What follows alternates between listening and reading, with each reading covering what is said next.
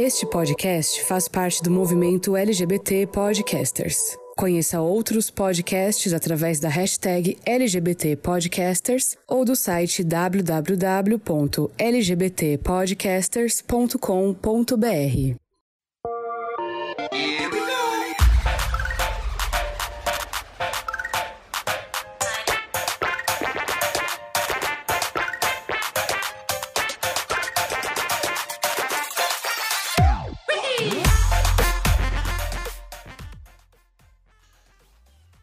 Hello gamers, como vocês estão? Vocês estão bem? Aqui tá tudo bem. Eu sou o Ângelo Prata e sejam muito bem-vindos a mais uma edição do GamerCast. E aqui, como sempre, né, em todas as edições está ela, ela que está aqui, que estamos segurando nossas mãos aqui e indo em direção ao sucesso juntas. Né, senhora Denise Stevens, como você está? Hi, Lorena! Tô ótima, assim, muito bem. Chegando aí perto da segunda dose da minha querida vacina para estar 100% imunizada. Estou bem. E a senhora em Stamber Londres, como está aí? Muito frio aí também? Tá geando? Nevando aí, igual no sul do Brasil? Ah, tá quase, assim. Tá difícil acordar cedo, tomar banho, essas coisas. Ah, mas a senhora trabalha em home office, não tem vergonha na cara. Mas mesmo assim. Eu tenho que abrir a janela para poder entrar um ar, né? Para poder entrar uma luz. Né? E tudo isso afeta. Poder entrar um ar frio, né? E aí, quando a gente tá enrolado no cobertor a noite toda, todo mundo sabe que tem um choque térmico, né? Quando a gente vai levantar. Uhum. Então tem todos esses, esses poréns que as pessoas que trabalham em home office, que, que se fala que é fácil, que não sei o quê, as pessoas não levam em conta. Mas há também seus Sei. perigos, suas lutas. Coitado das pessoas. Né? Pois, porque coitado das pessoas que tem que sair na rua, vai filha já sai assim, ó, já vê um, Trovão Aurora! Ataque! um trovão aurora, assim, do yoga na sua cara. Você abre o portão, assim, ó, já vê um, um negócio, uma, um zero absoluto na sua cara, mas não vou reclamar, porque melhor do que o calor, né? Enfim. É, eu achei que de- passou um pouquinho do ponto esses últimos dias, né? Mas, É, teve uns dias bem frios mesmo, né? pois é, até nevou no Brasil aí de novo, né? No sul. Fizeram vários bonecos de neve, né? Exato. Voltamos a ser a ser meme. Exato. Mas o lado bom é que a gente vai pegar a prática. Uma hora a gente acerta fazer boneco de neve. É, se todo ano continuar nessa vibe aí, uma hora vai. Pois é. E antes da gente entrar no nosso tema de hoje, hoje é dia da gente falar o que nós estamos jogando no momento. Diga pra mim, senhor Dennis Stevens, o que você está jogando na sua caixa X? Nada, né? Porque a senhora comeu todas as pilhas que a senhora comentou comigo e não comprou pilhas novas, nem recarregáveis, pensando já no comprei. planeta. Já comprei, já comprei, já comprei. É, carregável também, né? Que é pra a camada de ozônio agradecer.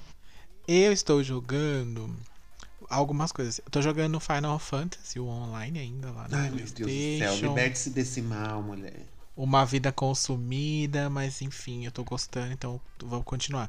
Mas eu comecei a jogar Dead Space, né? No, no Xbox, o primeiro. Vou jogar a trilogia, inclusive. É, para me preparar para o remake aí, que, tá, que vem aí, né? Vem aí. Vem aí. E tô jogando, tô no primeiro ainda. É bem legal. Mais do que eu lembrava até. Que eu joguei pouco, assim, no 360 na época. É, Um e o dois são aclamadíssimos. Sim, e é bem legal, é bem legal. Parece muito Resident Evil 4, assim. Algumas co- mas no espaço, né, Ah, obviamente. uma dica pra senhora é Hum. no na Amazon tem o filme do Dead Space em animação que conta o que aconteceu com a Shimura antes do, do protagonista chegar. Você já assistiu? Hum, não, não sabia. É não, bem legal também, é bem legal o, o- a animação. Conta, mostra tudo o que aconteceu na Shimura antes do protagonista chegasse. E conta, mostra um pouquinho do planeta também. É bem legal, eu curti. São dois filmes, se eu não me engano, tem dois filmes do Dead Space lá. Eu assisti, eu não lembro se eu assisti o outro, mas esse da Shimura eu assisti e eu curti. Vale a pena. Vou, vou dar uma olhada, assim. E estou jogando é, Trópico 6, que também tem lá no- na caixa X, que é bem legalzinho. Sobre o joguinho quê? de simulação de. É um joguinho de simulação de cidade, onde você é um presidente, só que.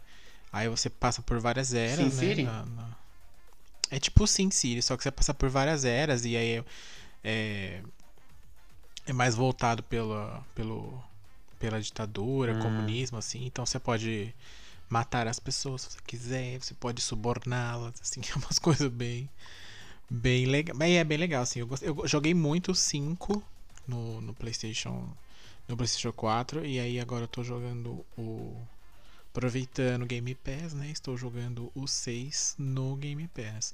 E diz aí que vê uma jogatina de Hunters Arena essa semana, hein? Diz aí.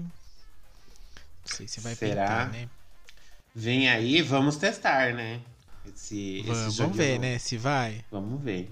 Que a gente começou a jogar o outro lá até hoje, né? O State of Decay 2. Nossa, tá- nosso acampamentinho é. tá lá. Ao relento. Pois é, tá lá. Pois é, vamos ver se tá valendo a assinatura da Sony esse mês, Ai, né? Mas e você, querido, que tá jogando o quê, hein?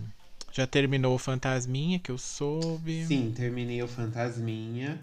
Gostei muito do Fantasminha, é um joguinho bem gostosinho, a jogabilidade é bem gostosinha. Vale muito a pena. Quem não jogou, se você tá aí com seu PlayStation 4 e tal, assim, ai, não sei o que jogar, jogue o Fantasminha que vale muito a pena. E tem a expansão que vai sair agora, né, dia 20 da Ilha Ike. E que ela vai ter o mesmo tamanho do primeiro ato. Então, assim, se você der uma explorada boa, assim, vai dar umas 10 horas de jogo a mais. Uhum. E eu também terminei o Conto da Praga, A Inocência. Que Olha! eu curti bastante também. Eu, eu, eu gostei de, de como os puzzles foram feitos. Porque como foi feito por um estúdio independente, né? A gente percebe ali umas limitações, principalmente na jogabilidade. Mas a forma como tudo foi construído e como tudo ocorre é tão gostosinha assim de acompanhar. E também criativa também, né? Que em, cada capítulo a gente vai ganhando uma função nova, uma arma nova, e isso vai instigando lá a criatividade do pessoal para criar novos puzzles pra gente passar. E eu curti, apesar da história não não estar completa, né? Eles não explicam tudo exatamente o que, que tá rolando, o que, Sim. que tá acontecendo. Mas eu sou um dos que, que vai jogar o 2, né? Vai ter dois, é? Nem sabia. Menino, você não viu o trailer, não? Acho que foi na E3. No, na conferência da Xbox teve lá o. Chama Plague Tale Requiem. Requiem. Que vai sair no Ah, Game nossa, Pass não no primeiro não. dia. A senhora vai poder jogar no Olha. lançamento. Olha que tudo. Que belezinha. Exato. Não, mas é, esse, mas esse jogo, você, algumas coisas você percebe mesmo que é que é de um estúdio independente, Sim. mas é o que eu falei, ele é, ele é muito bonito, assim. Sim, muito bonito. É, sabe de qual que eu lembrei quando eu tava jogando ele? Hellblade. Hum, Porque Hellblade é muito bonito, mas é muito travado, assim, a movimentação é mega travada. É tudo, todos os outros aspectos, além da beleza, assim, eles são mais limitados comparado com outros Certo. jogos do mesmo estilo, né? uhum.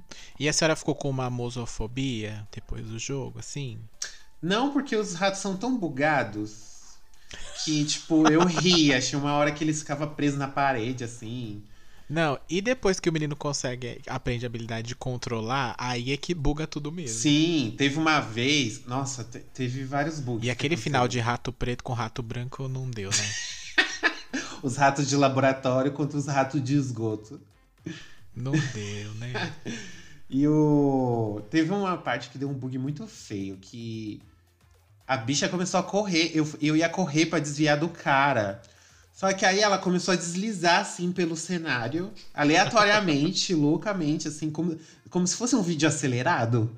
E, e aí do nada eu apareci morta lá. Parecia que o cara enfiando a espada em mim. Eu falei, gente, o que, que tá acontecendo? Tem uns bugs feios nesse jogo. Mesmo na versão de Play 5, você jogou a de Series, a versão de Series, né? Que é melhorada e tal. Mas tem uns bugs feios nesse jogo, assim. É, Mas é bem legal. eu vi bug assim só às vezes com. É, com o menino, né? Quando você largava ele e chamava de novo, aí às vezes ele bugava pra segurar a sua mão. E com os ratos, assim. Agora, esse tipo de bug, por exemplo, que andou sozinho ou alguma coisa assim, eu não, não cheguei a ver. Nossa, não. teve uma parte que eu penei no final, assim. Quando a gente vai entrar na catedral, que tem 300 mil inimigos, que eles começam a vir sem parar. Porque a mira automática da bonita funcionava quando ela queria, né? Aí, tipo, quando. Mas a senhora jogou com mira automática. Mas você melhora lá o negócio, lá, as melhor... entre as melhorias da sua aljava, não sei como é que chama, o estilingue, tem lá a melhora da mira, porque você tem que acertar na cabeça dos inimigos. E às vezes, e aí quando você ia colocava, já aproximava a mira na cabeça dos inimigos, ela já ia sozinha e e centralizava ali. Era só você soltar o botão. Sim. Só que isso não funcionava sempre. E, tipo, começou a me irritar muito. Eu morri várias vezes nessa parte. Porque começou a me irritar demais. Porque, a- a- às vezes, dependendo. Por exemplo, se, se, se tinha uma escada e o inimigo vem de cima, aí a mira já bugava. Não, não mirava certinho. Agora, se ele vem de frente pra mim reto, aí já funcionava melhor. E, ti- tipo, ai, nossa, que ódio que eu fiquei no final. Mas é um jogo muito bom. Eu morri bastante naquela parte que o menino vai empurrando o carrinho e você vai indo paralelo com o carrinho. Mas é essa sabe? mesmo. É nessa versão então, mesmo. Porque aí a menina. Aí a menina tem que tacar a pedra na cabeça dos caras. Só que a, a mira não Uhum. funcionava. Tipo, você ficava, mano. Fora que, beleza, você não acerta na cabeça. Mas às vezes eu acertava o peito dos caras, a pedra atravessava eles.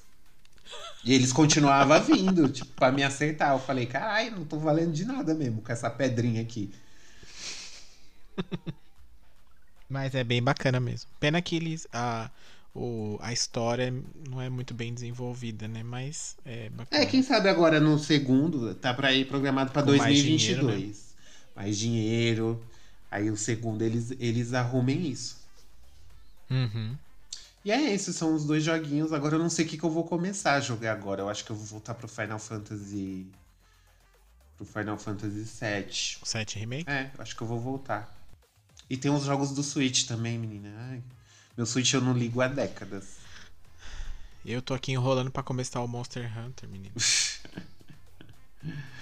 Bom, Uma hora sai. E agora que a gente já falou também nossos joguinhos, o que, que a gente tá jogando, o que, que tá acontecendo. Se a pessoa quiser mandar um recadinho para nós, querer nos elogiar, falar que nós somos maravilhosos, cristais sem defeitos, fadas sensatas, o que a pessoa deve fazer? Pois ela pode mandar um e-mail lá pro contato arroba gameover.com.br ou pode ir nas nossas redes sociais também, no arroba gameoverblog, no Twitter, no Instagram ou no Facebook também. Lembrando que o podcast sai toda sexta-feira lá no seu agregador de podcast aí, né, que você escuta. Não esquecendo também que para você não perder nenhuma edição, é só você seguir ou assinar a- a- a- o feed para receber a, o lembrete, né? De quando sair. Porque tem dia, mas não tem hora. É, é, é, é por aí. Né? Mas pelo menos a gente tem dia, tem, tem gente que não tem nem isso. Mas não passa do dia, não passa do dia, não, gente. Exato. Às vezes ela é 11h59 e a gente posta o stories lá. "Oh, o episódio saiu. É, ainda é sexta. Bom, gente, o que, que a gente vai falar hoje, né, Sr. Denis? Ah, Nós estamos aqui no bar virtual, justamente para falar o quê? Sobre plot twists. Que pra senhora que não fez FISC, não fez CCA, Hi, Lorena. Hi, how o que, que é o plot twist? É aquele momento de virada da história, aquele momento em que as pessoas ficam chocadas com um acontecimento inesperado. E nos jogos isso acontece bastante, então eu já vou avisando de antemão que essa edição vai estar repleta de spoilers, gente. E spoilers assim, a gente vai estragar a vida de todo mundo que ainda não jogou esses jogos, então você já está avisado. Entendeu? Então, não, não, por favor, não nos xinguem depois nas DMs falando que a gente não avisou, ok? Bom, então já para deixar avisado, aqui nessa edição terão spoilers de Mass Effect 1, Undertale, Metal Gear Solid 3, Resident Evil Code Veronica, Hoje aqui também teremos spoilers de Star Ocean, Final Fantasy VI, Chrono Trigger, Silent Hill 2 e Super Mario 2 e 3. Super Mario Brothers. Como são joguinhos, a, a maioria que a gente também resolveu escolher uns joguinhos mais antigos, né? Que é pra a- ser mais difícil você não ter, as pessoas não terem jogado e aí também, né, Pra não limitar, porque também não adianta a gente dar um spoiler de jogo que saiu ontem, porque daí não, né, perde um pouco a graça, né, a experiência. Às vezes o Ângelo já jogou, mas eu não. Por exemplo, ele vai me dar um spoiler aí de de Dead Strange. Não que eu vá ligar, porque eu não vou jogar, mas, né? É um jogo muito novo, aí tá saindo versão do diretor, maravilhosa, né? Então é melhor a gente dar uma segurada. Então a gente escolheu os joguinhos aqui um pouco mais antigos. Você nem ouviu, né, a nossa edição de Death Stranding. Ai, não. Eu tinha várias outras coisas pra fazer, menina. Ridículo. Bom, bom, então bora começar mais uma edição do GamerCast sobre os maiores plot twists dos games. Welcome to the GamerCast.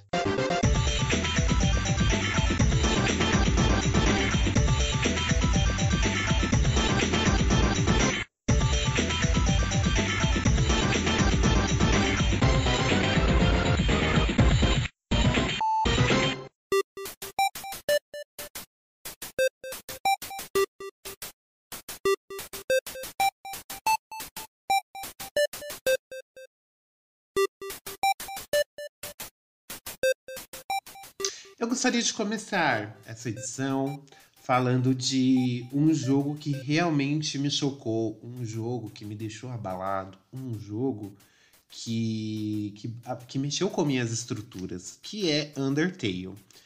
Eu já falei sobre esse jogo aqui várias vezes e já falei muito pouco sobre ele, porque qualquer detalhezinho que você fala a mais assim sobre a história, sobre o que é o jogo, você já pode estragar a experiência de alguém. Então, Undertale, assim, é um negócio muito delicado. Se você não jogou, eu sugiro que você jogue antes de ouvir esse podcast, porque eu vou estragar a experiência pra você. Agora, se você já jogou, você já sabe o- o- os acontecimentos, vamos aqui relembrar o que acontece nesse jogo. Qual que é a historinha de Undertale, né? Undertale ele é um RPG indie que foi lançado ali, acho que em 2014, 2014, 2015, que tem gráficos assim bem rudimentares, podemos dizer, ele não é muito atraente assim visualmente, mas a sua história é simplesmente fantástica. No, ele conta a história de um personagem que chama Frisk, que ele é não binário, assim, ele é de gênero neutro, não, não, não se fala se ele é um menino ou uma menina, que acaba é, subindo no alto de montanha, de uma montanha, e caindo num buraco, lá que ele acaba indo pro mundo dos monstros. Os monstros eles vivem né, no mundo subterrâneo porque há muito tempo houve uma guerra entre os monstros e os humanos. Os humanos venceram, massacraram todos os monstros e os últimos que sobraram eles foram banidos colocando um selo mágico, então eles não poderiam. Supostamente eles não saem né, deste, deste mundo subterrâneo. E o que, que acontece? Ao chegarmos lá, a gente encontra um personagem super fofes que chama Flowey, que é uma florzinha. E ela fala o quê? Que para você sair de lá, você tem que subir os seus pontos de love. Ele usa essa expressão, love, que é para você ganhar experiência, EXP, né? Para você poder ficar forte o suficiente para é, sair de lá. Por quê? Para sair do mundo dos monstros é necessário uma alma, você incorporar uma alma de, um, de outro ser. Então você precisaria, né, de, de outra alma para poder sair dali. Só que durante a batalha com Flowey, que Flowey também tenta te atacar, aparece uma uma cabri, uma cabra assim, bem semblante de mãe assim, que se chama Muriel e ela começa a proteger você. Aí ela começa a te explicar as mecânicas do jogo, tudo. E aí você fica lá na casa dela. E no porão, aí ela fala: "Ai, pega não sei o que pra mim, que eu vou cozinhar um prato bem gostoso pra você que não sei o que". Você acha até estranho no começo do jogo. Só que aí quando você vai nos fundos lá da casa dela, num, num porão lá, você vê uma porta. Aí ela fala: não tem nada de- depois daquela porta, não, não precisa se preocupar com isso. Só que aí você fica insistindo, insistindo, insistindo. E aí ela acaba falando: Ó, não vou deixar você sair, você não pode sair porque é muito perigoso pra você. Se você tentar sair, vai rolar treta. E vocês acabam lutando. Muriel, você acaba usando tudo que Muriel te ensinou contra Muriel e você derrota Muriel pra poder sair de lá. E aí você descobre que o mundo dos monstros é muito mais vasto do que é, tinha ali no começo. E vai passando. E durante a história você vai conhecendo vários monstros e tal, vai batalhando, vai subindo o seu ponto de love, sua experiência. Só que o que que acontece no só que aí você encontra tantos personagens que querem matar você a qualquer custo, quanto outros monstros que são super simpáticos, que eles simplesmente quer trocar uma ideia com você, quer falar sobre um rolê alternativo, sabe? E aí você continua a história. Só que o que, que acontece? Conforme você vai se aproximando no final, tem um personagem que você conhece que chama Sans, que ele é. que Ele é uma caveira, assim, ele é bem misterioso e tal, sempre te dá uns toques sobre você tem certeza do que você tá fazendo e tal. E no final, o que, que ele fala? Que o love que a Flower te passou no começo do, do, do jogo, que você precisa subir para poder sair, é um anagrama para Level of Violence. Então, quanto mais violento você for no jogo, mais poder você vai ganhar. E experiência que você ganha ao derrotar os inimigos são Execution Eu tô passada, chocada. Pontos de. O EXP é o, é o anagrama, é a abreviação de Execution Points. Então são pontos de execução. Então quanto mais você mata esses monstros, mais forte você fica. Uhum. Ou seja, não era ne- você não precisava necessariamente matar aqueles monstros. Você tinha a alternativa de fugir. Tipo, vocês querem me atacar, me ataca, não quero atacar vocês. E, e sair desse rolê. E quando a gente chega lá pra enfrentar o rei, o rei ele conta a história lá que ele não pode deixar os humanos saírem. Porque o que, que aconteceu? Ele teve. Ele era o rei lá do mundo dos monstros. Ele era casado com a Muriel e eles tiveram um filho. Antes do Frisk cair lá no mundo dos monstros, teve um primeiro humano que também se perdeu lá. E esse primeiro humano, ele foi, ele foi adotado pela, por essa família real e virou meio que o irmão adotivo do, do, do filho do rei com a Muriel lá, que ele, ele chamava Az, Azri, Azriel. Bom, e o que que acontece? Esse primeiro humano que foi adotado pelo casal real, ele acaba morrendo e o último desejo dele era ver lá as flores do rei, lá do- da superfície, de onde ele cresceu e tal. Então, o Azriel, que era o irmão dele ali, adotivo e tal, filho do- dos reis e tal, é, leva o corpo dele pra superfície e absorvendo a alma dele. Porque se o, o monstro consegue absorver a alma do humano, ele consegue sair do, do local. Uhum. Só que quando ele chega na superfície, os humanos acham que ele que matou o menino. Ou a menina, né? Também não fala. E aí matam ta- os humanos matam os o Azriel. Ai, que nome difícil. E o rei fica tão puto com isso que ele declara, é, tipo, ódio absoluto a todos os humanos.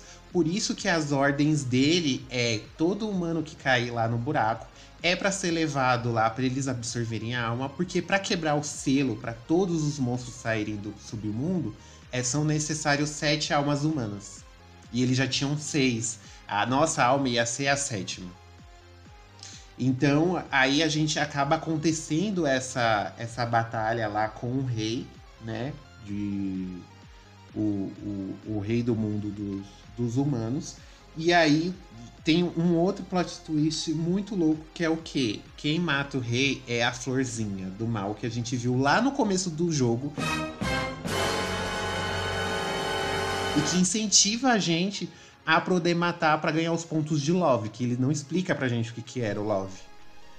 Sim. E aí a florzinha, minha filha, absorve aquelas almas tudo e ela vira um capeta gigantesco. Olha o demônio! Corre! É um é tipo, sa- sabe, como que chama aqueles jogo de É bullet hell, aquele que tem um monte de tiro, que você não sabe nem Sim, pra onde você. sim. Vira um bullet hell, menina, aquele negócio. E a gente tem que derrotar essa florzinha pra poder escapar. E eu achei isso sensacional, assim.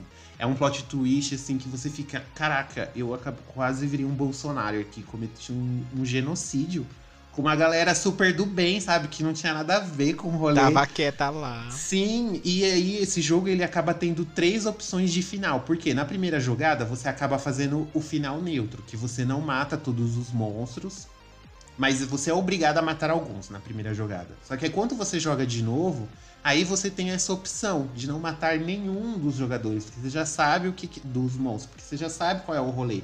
E dá pra você chegar aos- ao final do jogo sem cometer nenhum assassinato, nenhuma morte.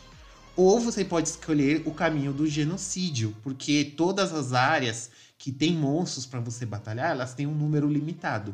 Então, se você matar todos os monstros, aí já vai ser outro final, porque você escolheu o caminho do genocídio. Então, eu achei assim sensacional esse plot twist, porque é um jogo que, porque normalmente todos os RPGs eles passam essa mensagem pra gente. Olha, tá aqui, tá aqui sua espada. Você tá num mundo cheio de monstros e você tem que lutar pra poder sobreviver, pra poder sair. Sim. E esse jogo, e o Undertale quebrou todo esse, essa roda, esse, esse negócio, esse padrão. Isso é muito surpreendente. Eu fiquei chocado. Meu queixo veio pro chão, menina. Eu, nossa, esse jogo é sensacional. Sensacional. Incrível. Super premiado, inclusive, né? Sim, ele, ele foi mega premiado justamente por isso, porque ele quebra esse Uhum. paradigma de que você sempre tem que matar seu inimigo, você sempre tem que derrotar. É porque videogames eles seguem muito esse padrão. E, e quando Sim, ele quebra isso, ele fala: não, você tem que conhecer a- a- o desconhecido. Né? Você tem que entender a história do outro, você tem que ver por que, que o outro tá agindo dessa forma. O outro tá sendo agressivo com você, mas por quê? Para, pensa, reflita, conheça a história. E aí você toma a sua decisão. Meu, é sensacional, sensacional. 10 de 10. Pra mim é uma obra-prima, assim, dos videogames, que é muito original. Nunca tinha visto isso num videogame. Tem até aquela questão de você. Que tem muito, por exemplo, em jogo de mundo aberto, a pessoa fala assim: ah, vai ali e pega tal coisa pra mim e traz aqui. E você vai, e nem sabe porquê, a Uhum. maioria das vezes, né? É, tipo, você obe- acaba obedecendo pra cumprir a missão, né? Quando de repente, que nem nesse caso, por exemplo, não era pra você fazer, né? Porque não era uma coisa boa isso daí. Que geralmente a gente acaba Não, fazendo. Mas co- qualquer pessoa, qualquer jogador que pegar Undertale e começar sem saber nada, por isso que estraga a experiência. Porque se Uhum. você pega qualquer jogador que pega Undertale e joga sem saber de nada do que tá acontecendo, ele vai sair jogando como se fosse um, um, um game comum, sabe? O personagem que me atacar, eu vou atacar de volta. E o personagem Vou que. acumular experiência aqui. Sim, pra eu poder ficar mais forte e matar o chefão no final, porque eu quero sair daqui, Sim. entendeu? Mas a que preço? As pessoas não sabem. Então, assim, Uhum. nossa, explodiu muito minha cabeça na época. Muito. Demais, assim. E eu, e eu joguei justamente porque a recomendação foi nesse estilo. Olha, esse é um jogo que vai. A história vai te surpreender, mas não veja nada, nem trailer do jogo. Se você puder evitar, você evita. Porque você vai ficar chocado quando você descobrir a, a- a- a mensagem verdadeira, assim.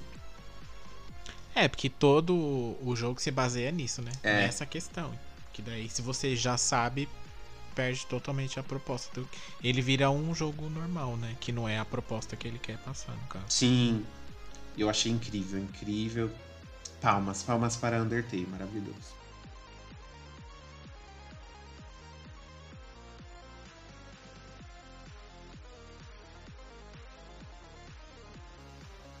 E você, senhor Denis, conte-nos seu primeiro.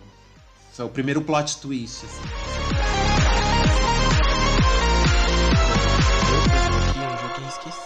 Esquecido no churrasco, sabe? Assim, que a Konami botou ele numa gaveta e nunca mais abriu, ou perdeu a chave, não sabe onde tá, né? E, e o pessoal vive pedindo continuação, pedindo reboot, pedindo remake, qualquer coisa que, que seja, né?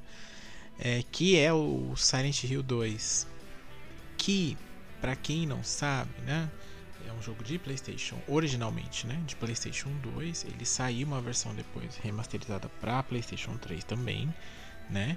E o Ângelo já jogou, né? Que eu sei. Sim, há, mu- há 84 anos, mas eu já joguei. Aclamadíssimo por todos. A, assim, a, quem é fã de Silent Hill geralmente Fala que é o melhor. é, colo- coloca ele como o melhor da- de toda a série, né? Porque ele. É, muita coisa que a gente viu de, de Silent Hill daí para diante, da mitologia e da própria, da própria cidade de Silent Hill, né, foi explicada e foi, foi fundada aí nesse jogo, né? Até o próprio Pyramid Head, né, que é super famoso por conta da série e tal. Então, assim, o que acontece? Em Silent Hill a gente joga com o James, né, que é o personagem principal, que ele vai, ele tá lá de boa na casa dele, recebe um e-mail, né, uma cartinha ali, um comunicado da esposa dele, pedindo para que ele vá encontrá-la em Silent Hill, a esposa dele, a Mary. Até aí, você fala, bom, tudo bem, ele vai lá salvar ela, mas já tem um pequeno detalhe aí no começo do jogo que é o que? A Mary já está morta. Ela morreu! Ela bateu as botas! Ela teve uma morte horrorosa e sofrida! E aí você fala, ué, então, sei lá, o fantasma, alguém tá se passando por ela. E aí o, o James vai lá pra também tentar entender isso daí, né? Como assim, minha mulher tá mandando aqui a mensagem? Já começou errado. Como que É. você recebe mensagem de uma pessoa morta e você vai ver quem que tá mandando? Eu já ia, fi- eu já ia é. ligar pra Sense Márcia na hora. Eu ia falar, minha filha, traz o sal. Dá um pulo O aqui. banho azul. Vou levar meu notebook aí pra você dar uma olhada, que eu acho que tem alguma coisa nele. Traz a água É. azul, o anil. o anil, o spray, né? Spray de anil, enfim. E aí, James vai lá até Silent Hill, né? Muito bonito, pra investigar o que diabos está acontecendo. Chegando lá, ele co- conhece a cidade, descobre tudo, a, a loucura que acontece lá. E no, ali no beirando ao final do jogo, esse jogo tem diversos finais, né? E é importante de mencionar que a própria Konami não diz qual é o final verdadeiro. Eu acho que é Né, aquele então- do cachorro. Pode ser, é o que todo mundo acha. É, então, assim, vamos considerar que esse seja o final verdadeiro, né? Esse que eu vou contar agora. Porque quando aí o durante o gameplay você vai enfrentar vários monstros, tem as famosas enfermeiras, tem uns monstros que você não entende muito bem, né? Tem um monstro que é uma mesa, né? Enfim, não dá pra você entender qual é a ligação ali, se alguém fumou um bem louco e criou uns monstros loucos lá e botou no jogo, ou se tem uma, uma um fundamento ali, né? E aí você descobre, né, na, ali na, na, na reta final do jogo, que tem a esposa do, do James, ela realmente morreu, a Mary. Só que, assim, ela tava muito doente. E ela não morreu da doença.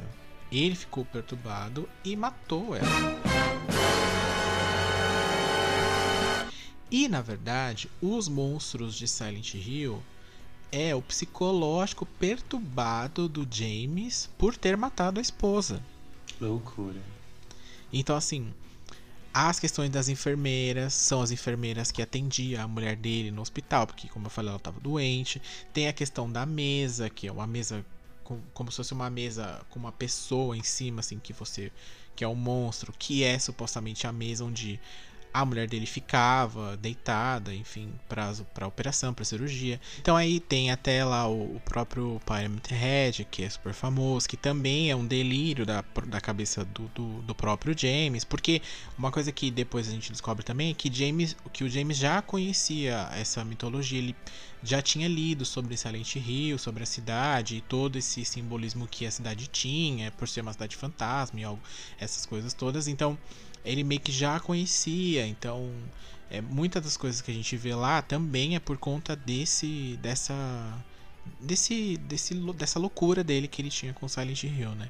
Então assim, eu lembro que quando eu joguei da primeira vez, é, é o que o Angela falou, já começa errado e você já começa meio sem entender o porquê que ele tá indo lá, se a esposa já, tá, já estaria morta, né? Então, tipo, e aí você começa a pensar, ah, então alguém tá se passando por ela, ou sei lá, alguém que quer se vingar dele, mandou um e-mail, né?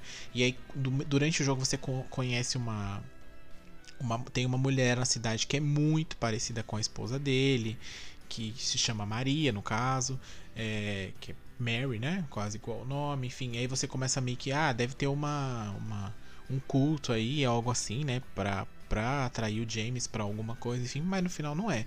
No final é só a cabeça perturbada do James mesmo. E por conta dele ter matado a mulher dele antes da doença tê-la. Porque ela já estava em estado de. Ela já ia morrer de qualquer forma por conta da doença. Mas aí ele acaba antecipando a morte dela, ele mesmo, e daí ele fica perturbado na cabeça, porque não é uma coisa né, muito comum de se fazer, não é? Enfim, mas eu lembro que esse, me surpreendeu muito esse jogo, assim. O jogo como um todo, ele é muito legal. É, tem uns puzzles, assim, uns lugares, é, muitos a lá Silent Hill mesmo, que você só escuta barulho, você acha que o monstro vem, mas ele não vem, é só o barulho mesmo para te deixar com o psicológico ali abalado, sabe? Então é muito legal. Quem não jogou, mesmo sabendo é, agora, né? Sabendo, se você ouviu, sabendo do plot twist, vale a pena. E como eu falei também, tem vários finais. Você pode fazer outra e, achar, e pegar para você aquele como o verdadeiro, inclusive. Tem final com ET, leva você, né? Que é tudo uma loucura, né? Konami, enfim. Então vale a pena, é um jogo bem legal. Recomendo aí. Realmente, de todos que eu joguei, do Silent Hill não joguei todos. É, eu pulei alguns, mas realmente o 2 é. É muito bom. Você jogou o Shattered Memories? É do I, né? É, saiu pra Play 2 também.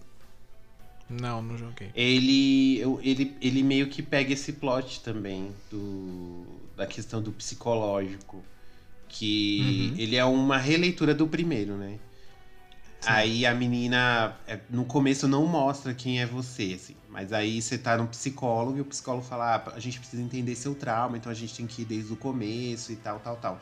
Aí é, começa a contar a história. Aí tem um acidente de carro lá que ele per que perde a filha, né? Que no, o primeiro é o pai em busca da filha. E aí você descobre que. No, aí você vai passando por várias coisas, assim, jogando com o pai. Enquanto vai contando a história no psicólogo, você vai jogando com o pai, passando por vários monstros. Uhum. Aí você conhece várias pessoas, passa por muito rolê e tal.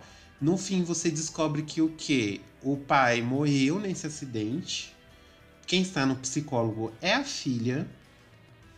E ela não. É, depois que ela ficou adulta, que ela, o pai dela morreu, ele era criança. Ela tinha uma ideia do pai dela de o um homem perfeito, sabe?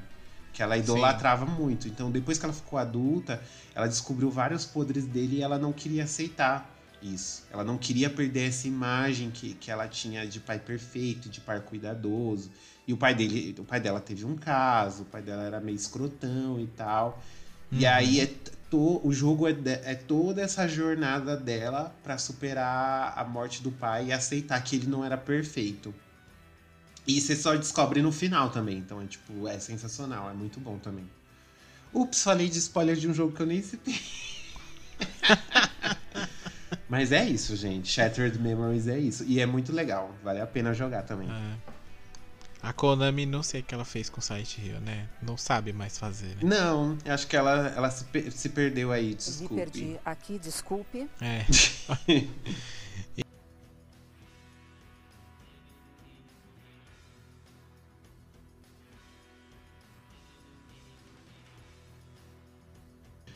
Enfim, temos aí um outro joguinho da nossa lista, né, Ângelo? Sim, o joguinho que eu trago pra vocês agora é Mass Effect 1. Vocês sabem que eu adoro falar de Mass Effect, só que eu não falei sobre o final do primeiro jogo, que também é muito surpreendente, né?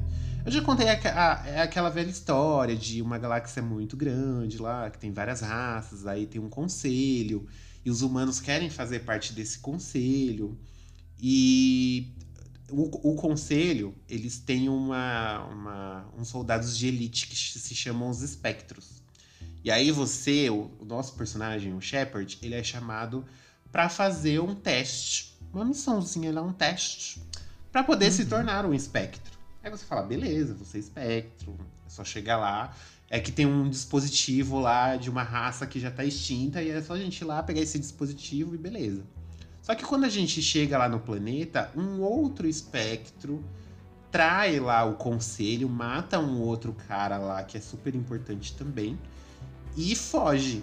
E, e para piorar, o dispositivo alienígena que você foi pegar quebra e te passa uma mensagem assim de fim do mundo na sua mente. Muito que bem. Muito bem. Ou seja, a missão deu tudo errado.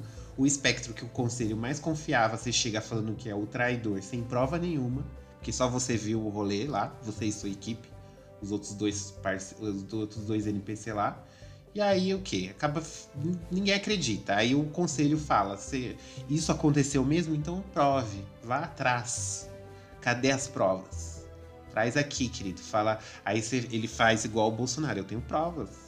Eu vou provar que a eleição foi fraudada e tal. E você sai de uma jornada pela galáxia atrás do malvado Siren, que é o nome desse espectro. Só que na última missão, quando você tá lá para derrotar o exército de Siren que ia, que ia invadir a Citadel, que é onde fica o conselho, é tipo a capital da galáxia. Você descobre o quê? Que Siren não é o verdadeiro vilão. Siren ele estava sendo controlado pela nave dele, que se chamava Sovereign. E aí, essa nave estava controlando a mente dele para poder desestabilizar todo o sistema galáctico. Ou seja, destruir o conselho para as raças ficarem todas perdidas. Porque quando eles chamar os camaradas dele, fica mais fácil de acabar com toda a vida na galáxia. Hum. E aí, o que acontece? Eu fiquei chocadíssimo também. Eu falei, ué, menino. Era, a nave é um ser vivo que quer destruir tudo. Então, para adiantar o rolê, ela queria destruir o centro de poder da galáxia, para todo mundo ficar desperto. Aí, quando os colegas dele chegar, tá tudo liberado. Ah, mas a nave é um ser vivo? Eu achei que ela é tipo a inteligência artificial da. da... Ou a inteligência. Não, é, tipo, uma na... a nave que ele tava usando, ela é um ser vivo. Só que ela é um híbrido hum. de ser orgânico com ah, coisa. Tá. Por isso que quando ele achou, o Siren acha essa nave, ele acha que é uma nave comum. E aí uhum. essa nave vai dominando a mente dele sem ele perceber prometendo várias coisas para ele, prometendo poder, prometendo fama, se ele ajudar, ele vai ser super fodão, vai transformar ele num rei. Sim. Mas não era, era só para ele facilitar o job, sabe? Uhum. Quando você terceiriza assim, você fala, ai, faz para mim, aí eu te dou, é. te pago. Não quero fazer, é. né? E aí tem todo um rolê, todo um caos lá. O ataque à Citadel acontece no final do primeiro jogo. Você salva lá a Citadel, você aí você conta lá pro conselho o que, que aconteceu. Você fala, conselho, aconteceu isso, isso, isso e isso. Tá vindo uma raça super fodona de naves assassinas que vão matar todos nós. E aí o que, que eles fazem? Eles riem da sua cara.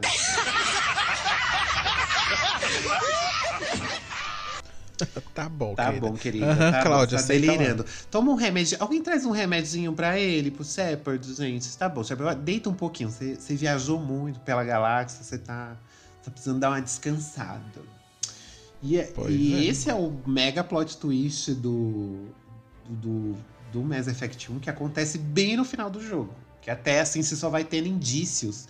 Porque depois que ele toca esse dispositivo logo no começo, que ele acaba quebrando, ele tem umas visões loucas lá do apocalipse. Tipo comercial da Jequiti.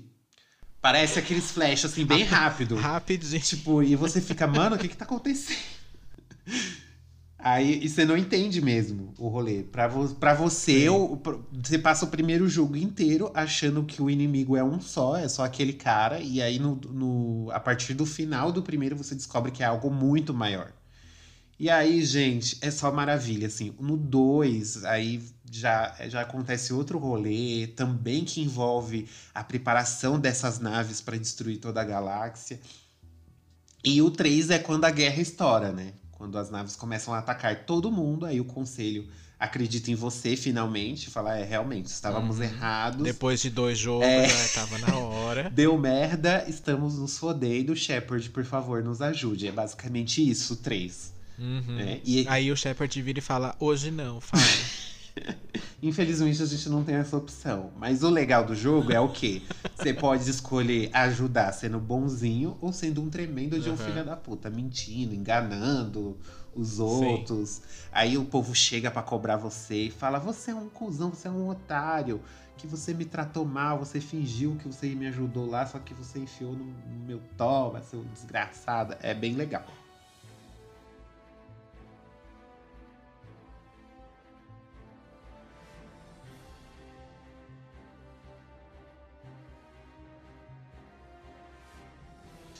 E o seu próximo plot twist? Eu vou fazer de dois RPGs. Melhor, vou fazer um trio aqui. A aqui. O que acontece? É, eu vou quem, é quem joga RPG tá acostumado com aquela historinha do Undertale, né? Que a gente comentou lá no começo. Que você é o herói, né? Você vai lá, mata o vilão, salva o planeta e acabou o seu jogo e viveram todos felizes para sempre Uhum. né? É a premissa de, de todos os jogos de, de RPG, assim, ou de aventura que seja, né? Temos aqui então o Final Fantasy VI, né? Que no- esse jogo, assim, ele sai muito fora da curva porque ele não tem muito um. Não é que, por exemplo, se você falar de Final Fantasy VII, quem você. Vocês é o que tem a Terra? Isso. Se você falar de Final Fantasy VII, aí você vai falar, ah, e o principal é o Cloud. Se o 8, ah, o principal é o Squall. Ah, o, o, o, o 9, o principal é o Zidane e a Garnet. O 10 é o Tidus e a Yuna, e assim por diante. Nesse daqui, a gente não tem muito, assim, Um é, protagonista? definido, ah, é, quem é o personagem principal. Algumas pessoas vão falar, ah, mas não é a Terra. Tá, pode até ser, mas os outros personagens têm papéis tão grandes quanto o dela que fica meio difícil você falar, ah, ela é o principal mesmo, porque a história dela é o foco do, da narrativa. Que não é, no final das contas, né?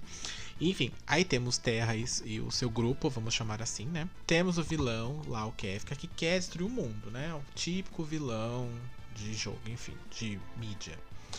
Que ele quer dominar o mundo, ele quer destruir o mundo e recomeçar do jeito que ele, do jeito que ele quer. E aí o que acontece? É você começa a jogar ali e você tem a missão de salvar o mundo. Você não pode deixar o, o Kefka ir lá com o seu ar todo coringa, lá coringa, né? É, que ele é bem sarcástico, ele faz várias piadas. Porque assim, diferente também que nesse aqui você encontra ele várias vezes durante o jogo, né? E todas as vezes que você encontra ele é bem sarcástico e bem violento, ele mata as pessoas na sua frente e sai dando risada, enfim. É, então ele é doido mesmo. Caralho, o maluco é brabo. Porra! E aí é. Você, você tá jogando e fala, putz, vou ter que matar ele pra salvar o mundo, certo? E enquanto isso você vai conhecendo ali os personagens, né? A Terra, a Celes. é, Passando por longas batalhas de turno. Exatamente, passando por algumas batalhas, enfim. E aí você conhece os demais personagens, a história, e aí você descobre a, a, a briga ali que tá entre pra, pra conseguir derrotá-lo, né? É, para que ele não destrua o o mundo. Só que aí, no, ali no meio do jogo ali, você vai lá e você fala, putz, é a lu-" aí você vai enfrentar ele. A pessoa fala, olha, ele vai estar lá naquele lugar, vamos lá montar o exército e vamos atrás dele. Tá, chega lá, é, você tem essa luta com ele, só que antes de você finalizar essa aqui pro, pra variar, como todo bom RPG, você mata ele uma vez, aí ele volta numa segunda forma, aí você mata ele de novo, ele volta numa última forma super gigante, enfim. E aí, nessa última forma, ele mata, tipo, derrota o seu, o seu time e acaba com o mundo. Você fala, ué, acabou o jogo.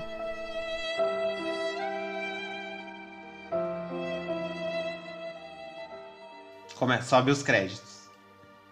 E agora acabou. E aí você fala, ué, mas eu, eu treinei aqui várias batalhas aleatórias, né? Comprei várias coisas, enfim, e nada adiantou. E aí você, aí é que aí você descobre que basicamente é aí que o jogo começa.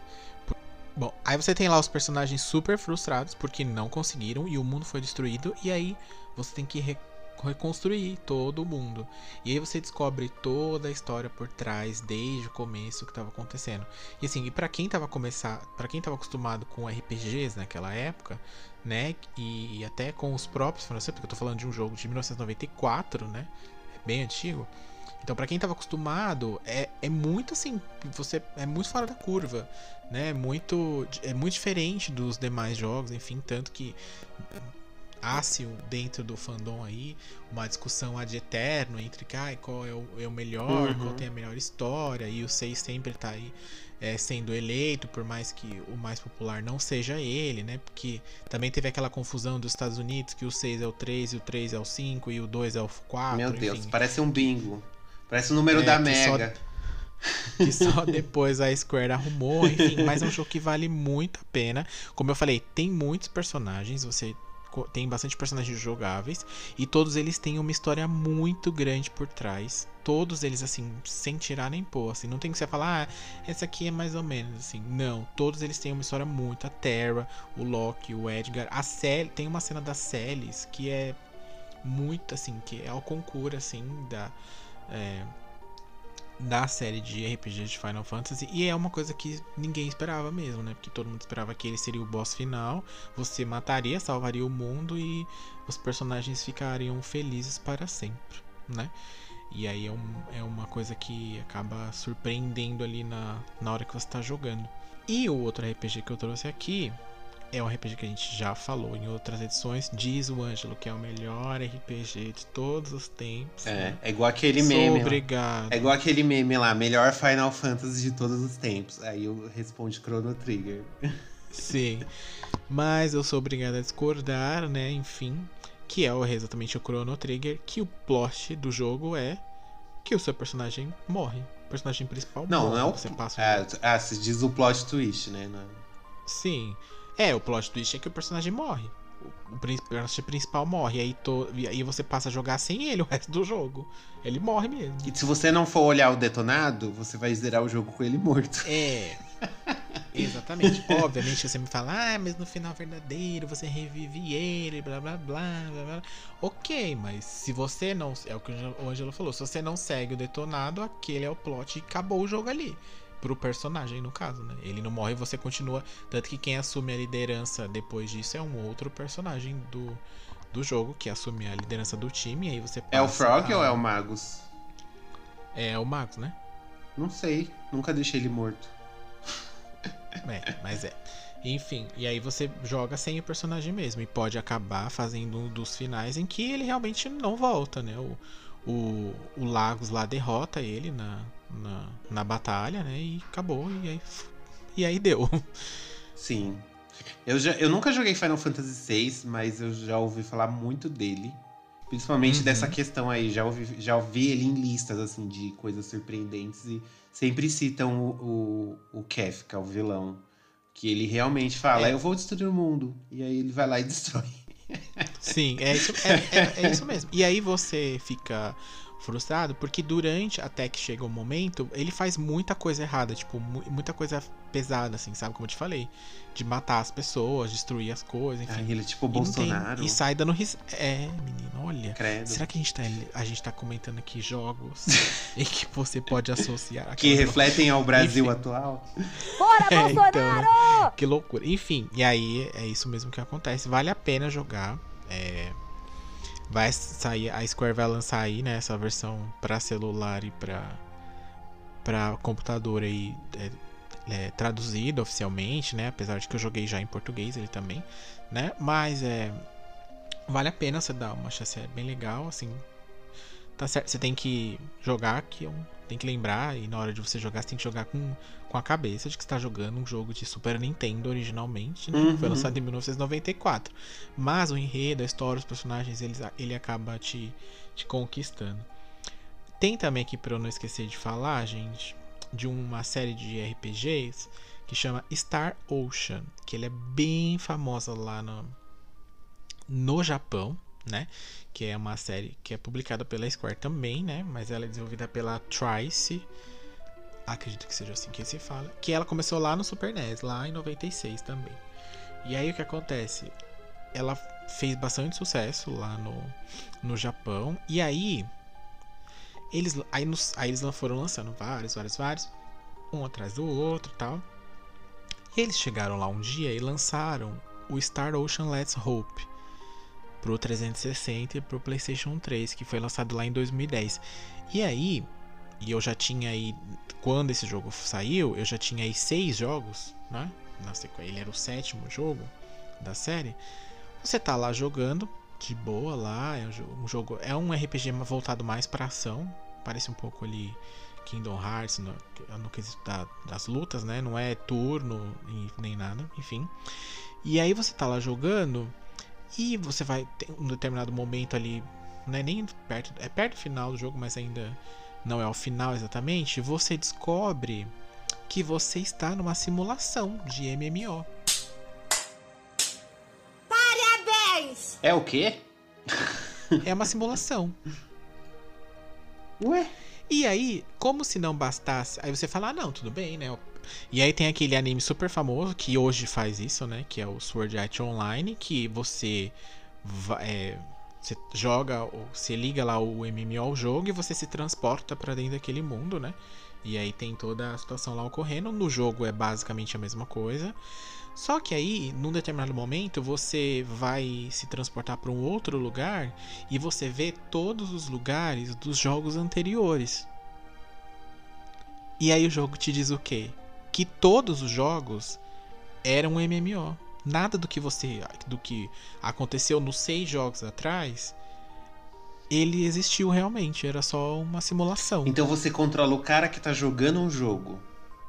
Exatamente. É muito Inception esse. É, menina, é uma coisa meio Matrix, uma coisa meio. meio Inception, uma coisa meio. sei lá, qualquer coisa aí. E aí você descobre que não só aquele jogo, Last Hope, você tá no, no, na simulação, como os demais anteriores também. E aí o pessoal ficou muito. Isso foi uma, é um exemplo de plot twist que não deu muito certo. Porque daí depois a série deu uma degringolada muito violenta, assim. Tipo, depois eles lançaram outro jogo que não foi muito bem. Eles lançaram até um jogo online que só tem lá no Japão. Que até que vai bem, né? Dadas as devidas proporções, mas ainda assim eles não conseguiram nem trazer ele para pro ocidente porque não tem muito público, né? E porque ele invalidou tudo que, todo, tudo que outros outros jogos mostraram. E os outros jogos tinham histórias relevantes até. Situações relevantes de personagens e de cidades, de situações, enfim. Só que você descobre que na verdade era tudo uma grande mentira. Eu acho tão. Esse aí podia entrar numa outra lista de tipo plot twists preguiçosos. Que, tipo, que não surpreende, Sim. que todos odiamos.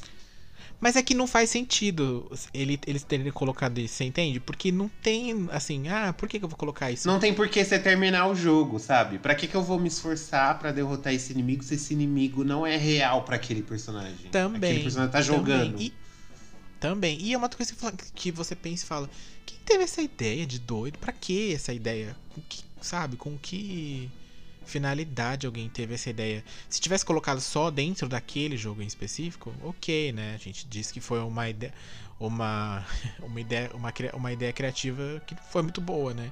Mas não, ainda puxou com tudo o resto para trás, sabe? E aí você fala, não, gata, não. Tem gente favor, que jura que não. é o Christopher Nolan do, dos jogos, né? Que, tipo, ai, vou surpreender todo mundo. É. Ai, é. Isso aqui é tipo Interestelar. Ai. É. Coitado. Só que não deu muito certo. Enfim. Que horror.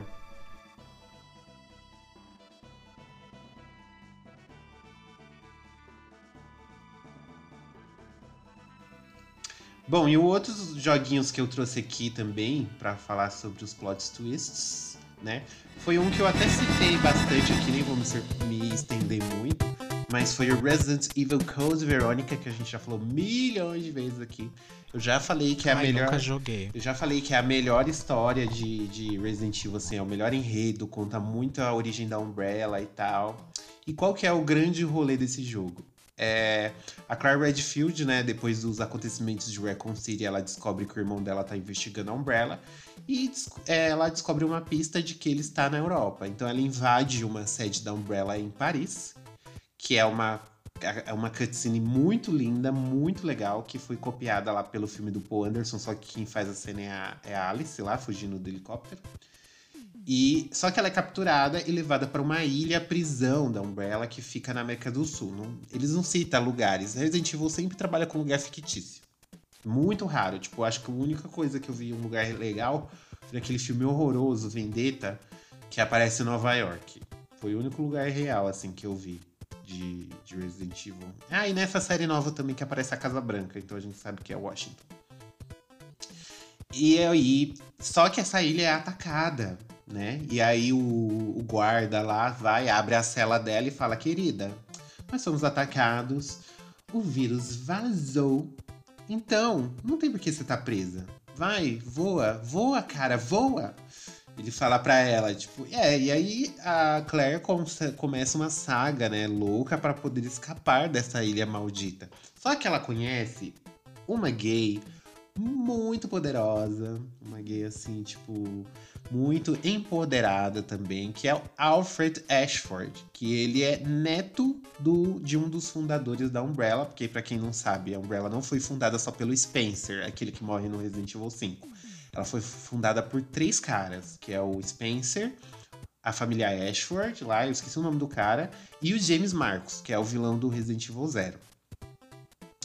E aí, o... ele fala que foi a Claire que atacou a ilha. Ele, ele tem uma voz super fina, ele tem uma risada super maravilhosa, que aí... Welcome, Claire. Consider the area you are in a special playground I have prepared just for you. E ele se acha, porque ele é da família real que fundou a Umbrella, de nobres, tem sangue azul, que ele é chique de doer, que ele é dono e proprietário da Umbrella também.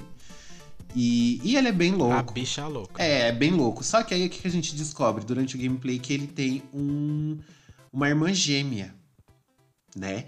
E essa irmã gêmea dele, é, ao que tudo indica, né? A, a, a, irmã de, a irmã gêmea dele não chega a aparecer assim no começo do jogo. Só que aí, conforme a gente vai avançando na campanha, a gente vê essa irmã dele assim conversando e tal, vê ela. Só que tem um momento do jogo que a gente enfrenta o Alfred e puxa o Mega Hair da gay e descobre o quê? Que ele estava montado. Eu vou usar um vestido com a blusa aqui amarrada com a bota e o meu cabelo solto de prancha. De fingindo ser sua própria irmã né? E aí, aí a, a Claire segura o Mega Hair e fala assim: gente, que isso? Drag Race? Nunca, o que aconteceu aqui? Nunca existiu uma Alexia, então, que seria o nome da irmã dele. Nunca existiu uma Alexia. Esse cara é louco, esse cara é perturbado. Aí você fala: beleza, essa, a irmã dele morreu, não existe, vamos, vamos embora. E durante a fuga da ilha, ele toma o controle do avião que você jura, né, que você terminou o jogo, né? E ele acaba levando a gente para uma outra base da Umbrella na Antártida. E lá a gente enfrenta o Alfred de novo e tal. Só que aí o que que acontece? O Alfred, a gente descobre, quando ele toma uns pipoco, que a irmã dele não estava morta. Olha, outro plot twist dentro do plot twist. Tô passada, chocada. Meu Deus! Primeiro a gente descobre que ele tem uma irmã, depois a gente descobre que a irmã dele morreu, depois a gente descobre que ela não morreu. Não morreu. E a gente descobre que a Alexia estava viva, só que ela estava aí. E ela tá aqui nessa edição para comentar. Entra, com a Alexia! Gente, pode entrar. a Alexia ela estava num tubo criogênico lá, é, congelada, porque ela criou um novo vírus que se chamava T. Verônica. E esse vírus, para não transformar a pessoa em monstro exatamente no momento que você injeta, para ela dar poderes para a pessoa, ela tinha que ter a, meto, a metabolização, acho que é assim que fala, bem lenta. Então ela entrou nesse tubo para se congelar, justamente para o vírus poder se adaptar ao corpo dela de forma bem lenta, para ela não sofrer uma mutação descontrolada. E aí tem outros rolês, a gente descobre que quem atacou a ilha foi o Wesker, que ele estava atrás desse vírus, mas não sabia onde essa Alexia tava. Gente, é maravilhoso é, Resident Evil Code Verônica vale muito a pena. É, é, e eu digo e repito, é o melhor enredo de Resident Evil, assim, é no nível de Revelations 2, assim. Você fala, uau, meu Deus, que história boa, que história gostosa de acompanhar. É bem legal. É quase um caso de família. Quase, menina, quase. E tem gays no meio, né? Tem representatividade. Então é muito bom. Mas, tipo, o Alfred é aquela bicha estereotipada, né? Então Você Uhum. já, já imagina que a, a gay fica dando close lá toda hora. E o outro joguinho também que eu trouxe foi o Metal Gear Solid 3 Snake Eater. Que pra quem curte Kojima, né? Um beijo pra Jéssica Pinheiro. O comedor de. Ai, que delícia! Pra quem. Sugestivo, não. É, é porque é o nome da missão que ele faz nesse jogo, chama Snake Eater. Hum, Imagina qual é a missão, gente. E o que que acontece? Quem joga Metal Gear sabe que o 3 ele é o primeiro na cronologia. Ele se passa nos anos 60, ali na época da, da Guerra Fria. E no- logo no começo do jogo, você controla lá o Snake, né? E você vai com a sua chefe lá, The Boss, né? Que o codinome dela é The Boss. E ela é sua chefe de verdade? Que treinou você desde pequeno, que ensinou você a lutar, que ensinou você a atirar, se esconder no mato, essas coisas. E você vai numa missão com ela pra é, pegar um dispositivo nuclear lá que a União Soviética tá criando, que é muito poderoso. Que seria viria a ser um protótipo de, do Metal Gear. Que quem joga sabe que o Metal Gear é uma arma de destruição em massa, tá, tá, tá, tá, tá, tá. Cada jogo tem uma versão nova desse Metal Gear. E aí, o que que você descobre logo no começo do jogo? A The Boss trai você, te dá uma surra e você cai todo estrupinhado. Até bati aqui, ó na mesa. E você cai todo estrupinhado num buraco velho lá e fica, tipo, sem entender nada. Porque você fala, mano, por que, que a minha chefe me traiu? Por que, que ela fez Onde é que eu tô? Não tô entendendo, que coisa louca. E aí, o jogo inteiro você vai caçando a The Boss pra tentar, tipo, descobrir, entender o que que tá acontecendo, o que que tá rolando. E aí, no final do jogo, vem um outro plot twist, que é o quê? Você descobre que ela fez isso para cumprir a missão, que ela ainda era fiel ao país dela, aos Estados Unidos. Só que como ela tinha que ganhar a confiança do, dos soviéticos, ela teve que usar o, o míssil. Lá, no começo do jogo, ela usa o míssil numa base, lá mata uma galera. E teve que te dar o- a surra lá, os pipocos, para poder ganhar a confiança dos soviéticos. Então ela fez isso tudo para poder se infiltrar. E ela conta para você só no final. E ela fala: Eu não posso voltar agora pro meu país porque eu essa, essa minha decisão ela não é uma missão oficial ela ela, ela toma essa decisão em conjunto assim com o chefe dela lá e assim ela, ela resolveu se sacrificar mesmo ela já tinha consciência de que ela não ia poder voltar porque ela matou pessoas ela fez coisas assim tipo que era é, é muito como é que chama Quando é- são muito cruéis e que o governo americano não ia perdoar ela por isso e aí, no final, o que, que você tem que fazer? Exatamente, você tem que matar a sua tutora, a sua professora, assim. E é uma cena bem bonita, porque é num campo de flores brancas, assim, tá rolando uma guerra, aí vocês dois param pra lutar mano a mano. E aí ela fala, ela começa a filosofar sobre a vida, assim. É uns diálogos muito grandes, gente. Não lembro o que é que ela fala, mas ela começa a filosofar sobre a vida, explica toda a história.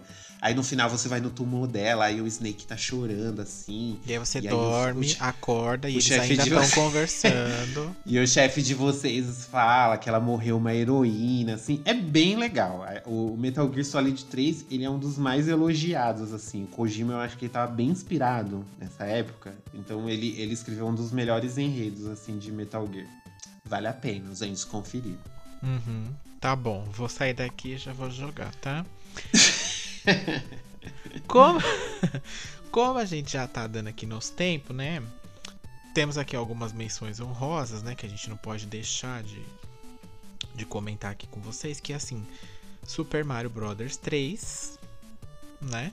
Que você joga para salvar a princesa novamente, foi capturada pelo Bowser. E você passa por várias fases. Tem fases do mundo da água, tem um mundo que tudo é gigante, tem um mundo que é todo colorido, tem várias coisas. E aí no final das contas você descobre que o que? Era tudo uma peça de teatro.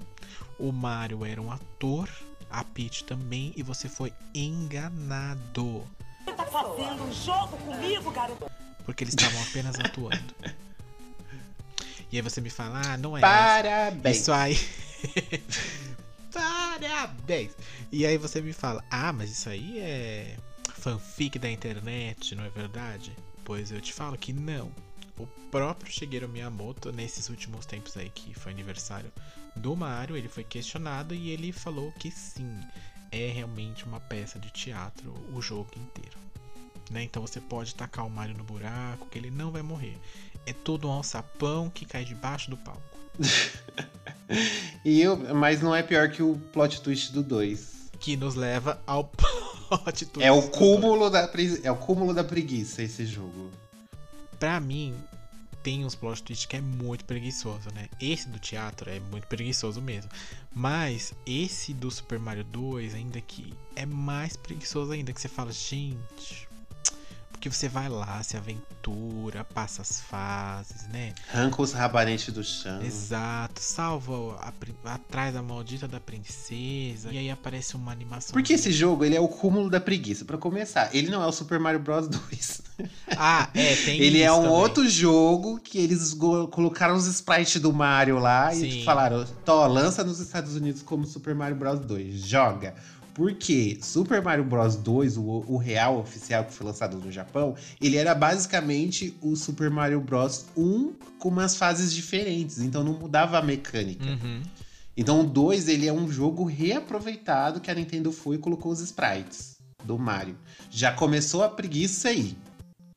Aí, só que aí como tem todos os inimigos são diferentes, não tem as tartarugas, por exemplo, as mecânicas. Eles falaram: caraca, como que a gente vai explicar isso? Aí veio a grande ideia, né? Que é o quê? Senhor Denis tive a grande ideia para justificar toda essa patifaria que é esse jogo. Eles sentaram lá na mesa e falaram: gente, a gente precisa de uma ideia revolucionária para colocar nesse jogo, né? Para poder explicar para as pessoas o que tá acontecendo. Contrataram roteiristas, chamaram até o Kojima para dar pitaco. E aí eles falaram o quê? Ah, diz que é tudo um sonho. Fica uma merdinha, né? Tu mexeu com o bonde errado. Parabéns. E é isso aí. No final do jogo você se mata para salvar a maldita da princesa. E aparece uma animação do Mario, o que? Dormindo e sonhando com tudo isso que aconteceu. Foi tudo um sonho, você foi enganada desde o começo. Gente, esse é o pior plot twist da história. Aí, ó, nem o FBI gostou. Ele tá Não, passando gente. aqui pra prender. Gente, é demais, né, pra cabeça. Hoje não, Nintendo. Você essa daí não A deu. empresa que preza tanto pelo capricho, né? Nesse dia ela não tava afim. Não. Ai, não tô Acordou afim enfesada. Um... não tô afim, gente. Não tô afim. Ai, bota qualquer coisa. Aí inventou. Exatamente.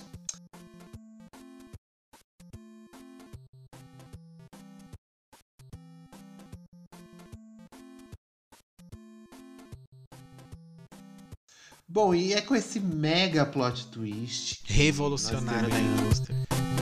Exatamente. O que é Metal Gear perto disso, meu bem? O que é Undertale perto disso? O que é Final Fantasy VI o perto que, desse, desse plot twist de era tudo um sonho? Gente, isso daí mudou a indústria para sempre. É, literalmente.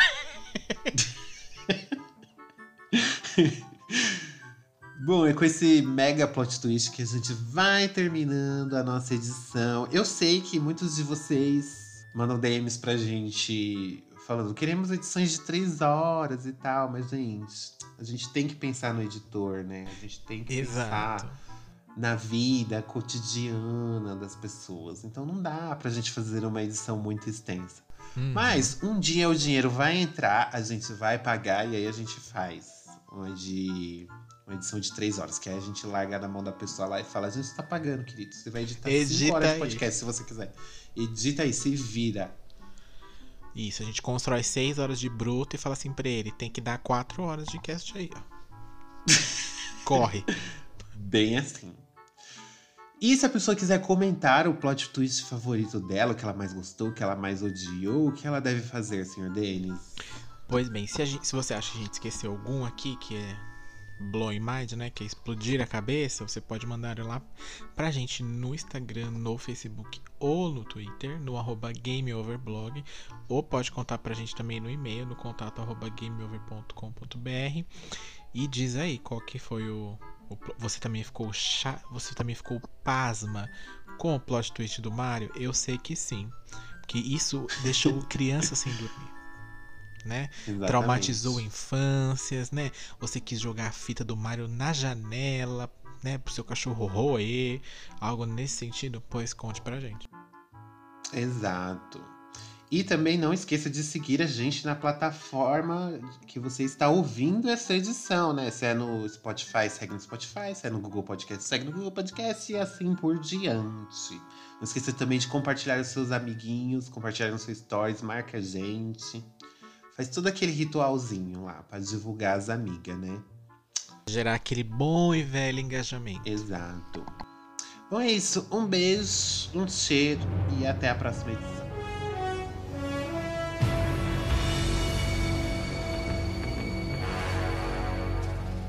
What a thrill with darkness and silence through the night. A thrill. I'm searching and I'll melt into you. What a fear in my heart, but you're so supreme.